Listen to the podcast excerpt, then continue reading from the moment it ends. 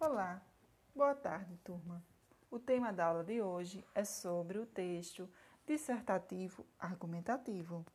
Isso mesmo, falaremos sobre a redação. Para início de conversa, falaremos agora sobre a estrutura deste texto. Temos a introdução, desenvolvimento, conclusão ou proposta de intervenção.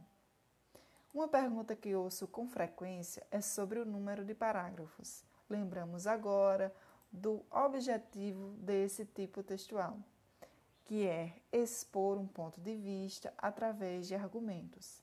Bem, pessoal, o número que deixa é, esta estrutura confortável é um parágrafo para a introdução, dois parágrafos para o desenvolvimento e um parágrafo para a conclusão, ok?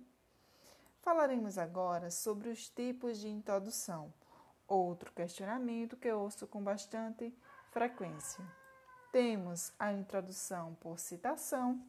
Neste caso, vocês vão trazer para o texto citações de pessoas importantes, de pessoas com propriedade no assunto, pode ser um filósofo, pode ser um professor de, de renomado, enfim. A citação é uma afirmação de algo que está relacionado à sua temática. Temos também a introdução por alusão histórica, que é quando você traz um personagem histórico para sua redação, para que assim você possa relacioná-lo ao tema. Outro tipo de introdução é a introdução por situação concreta, algo que de fato aconteceu e você pode trazer para estabelecer algum tipo de comparação com a sua temática. Outra introdução bem comum entre vocês é a introdução por alusão cultural. Então, um filme, uma série é bem comum nesses casos. Então, pessoal, nossa primeira aula está chegando ao fim.